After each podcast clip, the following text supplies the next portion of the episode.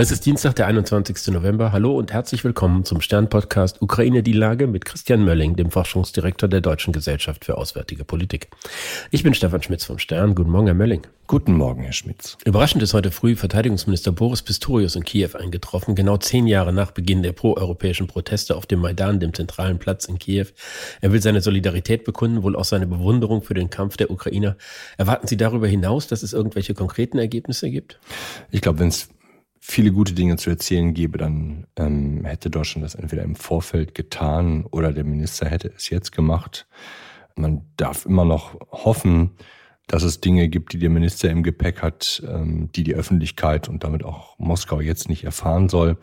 Aber alles in allem sind es erstmal warme Worte, die da kommen und nichts, was einen, was uns zum jetzigen Zeitpunkt schon hoffnungsvoll für 2024 stimmen könnte. Ne? Also die militärische Unterstützung, die notwendig ist aus Deutschland, ähm, aus den anderen europäischen Ländern, aus den USA, da sehen wir zurzeit noch keinen steilen Anstellwinkel nach oben. Erstaunlich ist ja, wie sich der Ton gewandelt hat. Es war ja noch bis vor einigen Monaten so, dass die Ukraine sehr deutlich ihre Forderungen vorgebracht hat. Und jetzt ist man äh, wesentlich freundlicher miteinander, betont permanent, wie gut man miteinander auskommt.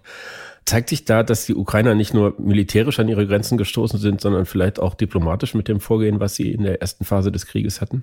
Das finde ich sehr schwer zum jetzigen Zeitpunkt schon, schon einzuschätzen. Also ich kann mir vorstellen, aber das ist jetzt wirklich nur sozusagen eine, eine Interpretation auf, auf Ihre Frage hin, dass man tatsächlich, man auf allen Seiten dabei ist, sich neu zu justieren. Also das, was in den USA passiert, hat ja eine Ausstrahlwirkung ähm, auf alle Beteiligten. Und die Frage, okay, was ist denn das verantwortungsvoll Richtige, was sich jetzt in der Situation mit einer zumindest instabileren äh, Unterstützung durch die USA, die Frage, was macht das mit den Europäern, denn eigentlich erwarten darf, dass alle erstmal sagen, okay, wie stellen wir uns denn jetzt eigentlich hier auf, was gleichzeitig immer sozusagen konstant bleibt, ist der militärische Kampf auf dem, auf dem Schlachtfeld. Auch wenn man jetzt sagen kann, ja, das ist ja, ne, es gibt keine Fortschritte in äh, Quadratkilometern, hier und da vielleicht schon. Aber es ist, das ändert nichts daran, dass der Kampf mit unverminderter Härte, wo es möglich ist, weitergeht. Und dass er sich auch langsam weiter transformiert. Ne? Also dass, dass wir jetzt ähm, sehen, dass die Rolle von Drohnen noch weiter zunimmt und sie wahrscheinlich auch nächstes Jahr noch weiter zunehmen wird. Das alles sind ja Indikatoren auch für die Frage, wie unterstützen wir dann die Ukraine in Zukunft eigentlich. Vorstellbar wäre ja auch, dass die Ukrainer sehen, dass äh, die Zuverlässigkeit der USA abnimmt, dass äh, relativ unkalkulierbar ist, wer da nächstes Jahr regieren wird oder die Wahl gewinnen wird. Und äh, dass das irgendwie die Bedeutung von Deutschland nochmal verändert, dass sie sagen, wir müssen uns mit dem Scholz gut stellen, weil wenn uns die Amerikaner von der Fahne gehen, dann brauchen wir ihn noch dringender als je zuvor. Ja, die Frage ist, was dürfen die äh, Ukrainer von Scholz oder auch von äh, Macron oder von Sunak eigentlich erwarten? Ne? Ich glaube, die, also zum, das sind ja alles aus Sicht der Ukraine, ich will gar nicht sagen unsichere Kantonisten, aber sie sind äh, alle jetzt nicht die die-hard äh, Supporter der, der Ukraine bis aufs letzte, bis aufs letzte Messer.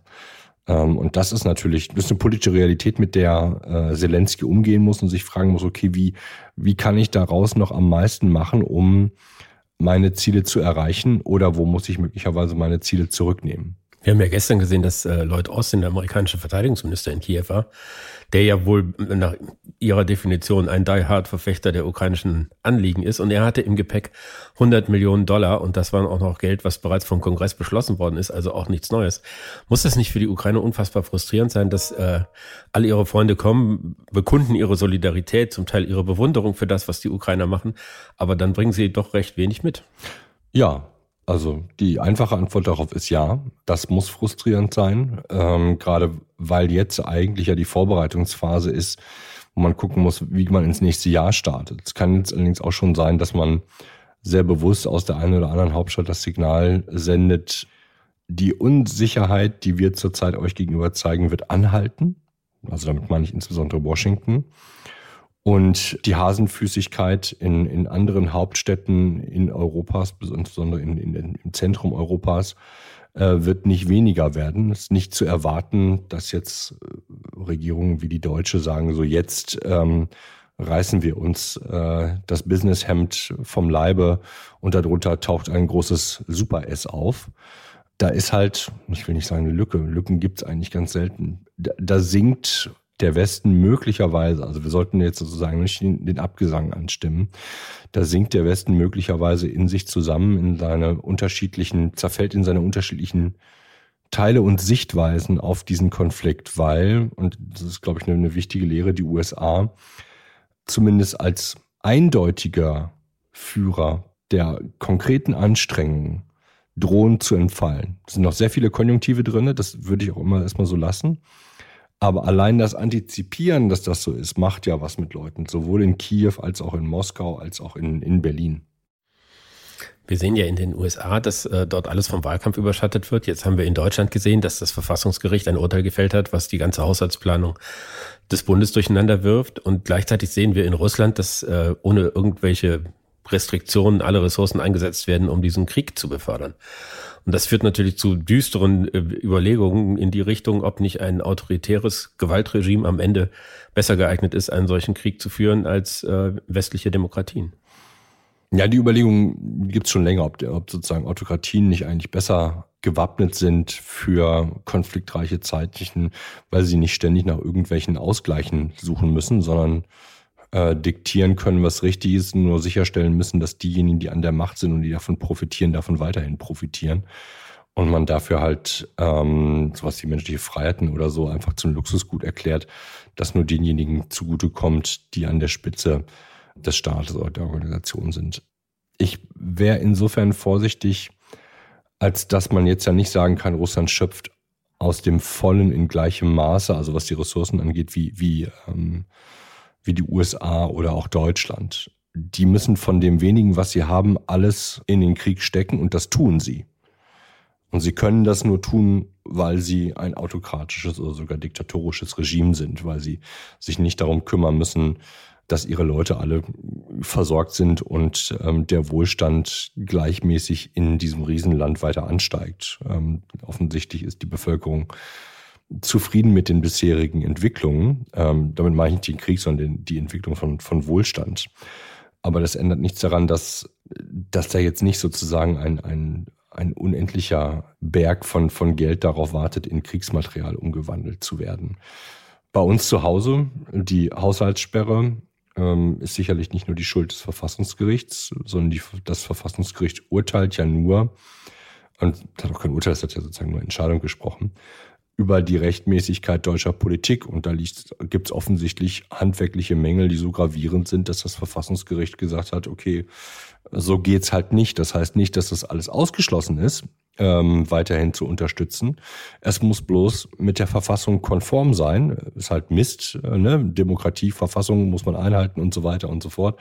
Kann man auch nicht so schnell ändern ich glaube, die, das, das Wichtigste und Interessanteste ist darzustellen, welchen Staat hätten wir denn gerne? Hätten wir lieber den, wo man mal sozusagen einfach sonntags morgens aufwacht und sagt, ich mache jetzt einfach mal ein bisschen Krieg und alle müssen mitziehen und ich reiß das Land ähm, in, äh, in diesen Krieg mit rein? Oder wünschen wir uns ein Land, in dem eben tatsächlich Gewaltenteilung da ist, in dem auch ein Verfassungsgericht sagen kann, wie ihr es macht, ist eure Sache. Aber so ist es nicht verfassungskonform äh, und diese Verfassung hat halt einen echten Sinn.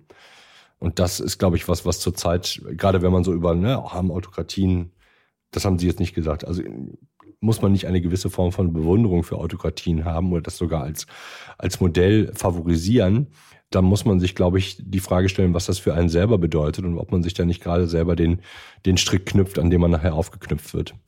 Ich teile das ausdrücklich alles, was Sie über den Wert von westlichen Verfassungen gesagt haben und dass man sich dran halten möchte und bin genauso wie Sie, glaube ich, ein wenig erschrocken darüber, äh, welche Schwierigkeiten äh, liberale Demokratien haben, äh, für sich selbst zu werben und attraktiv zu sein und dass man jetzt auch sieht, dass man sieht, dass ganz konkret in Russland der Putin irgendwie aus der Deckung kommt. Es wird morgen, glaube ich, morgen wird es eine Videoschaltung der Staats- und Regierungschefs der G20, also der großen Industrieländer geben, an der er teilnimmt zum ersten Mal seit über zwei Jahren.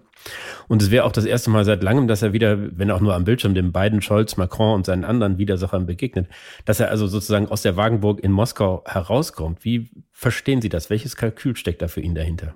Ja, ich glaube, erstmal lassen die anderen es ja auch zu, dass sie zumindest an einem Bildschirm mit ihm gesehen werden. Ähm, er vermeidet den öffentlichen Kontakt, ähm, weil man dann viel deutlicher sehen könnte, dass er geschnitten wird. Ne? Hier ist ja sozusagen das, das Digitale macht es möglich, ähm, seinen Bildschirm neben den Bildschirm von Olaf Scholz oder von, äh, von Biden zu stellen. Ob die Staaten, ob und was die Staaten mit sich machen lassen in der Regie sozusagen dieser ganzen Geschichte, das, ähm, das wird interessant sein zu beobachten. Aber ich, dass, dass Putin versuchen wird, die Gelegenheit zu nutzen, das kann man ihm fast gar nicht verübeln. Das würde jeder machen, dass, dass man versucht sozusagen aus der ähm, aus der schwierigen Lage herauszukommen und für sich selbst zu werben und zu sagen, seht ihr, wir sind ja eigentlich auf einem auf einem guten Weg hier. Ähm, der Westen kriegt es halt nicht gebacken. Äh, von daher alle diejenigen, die auf der autokratischen Seite sind, können sich hier erstmal selbst bejubeln, denn wir werden das Ganze gut überstehen. Also bleibt er bei dem Modell, dass äh, wenige herrschen über viele und die ausbeuten. Äh, was kann man daran nicht lieben aus Sicht derjenigen, die in, vor der Entscheidung stehen, diesen anstrengenden demokratischen Weg weiterzugehen, mit viel Abstimmung, mit, mit wenig Extremmaßnahmen, die man einfach mal so machen kann. Oder zu sagen, ach, eigentlich ist das doch gar nicht so schlecht, gerade wenn die großen ähm, Akteure wie China und Russland auf solche äh, Strukturen setzen und einigermaßen erfolgreich sind mit Blick auf ihre eigenen Interessen dann ist das vielleicht gar nicht so schlecht. Und diese ganzen anderen Interessen, die wir eigentlich alle gemeinsam haben sollten, wie Klima und so weiter und so fort, ja, die lassen sich jetzt ja sowieso nicht so durchsetzen, äh, weil die Russen ein anderes Interesse haben und die Chinesen, auch wenn sie für den Klimaschutz sind, den den anders durchsetzen, weil das individuelle Menschenleben in China weniger wert ist ähm, und man deswegen auf ein paar tausend Leute einfach verzichten kann.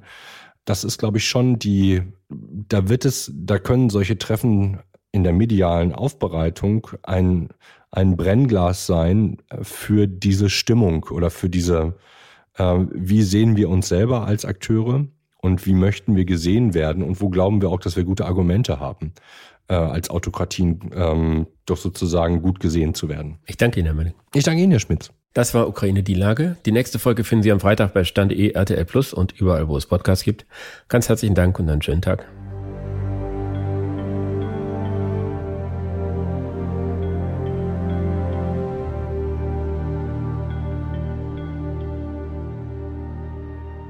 Dieser Podcast ist eine Produktion der Audio Alliance.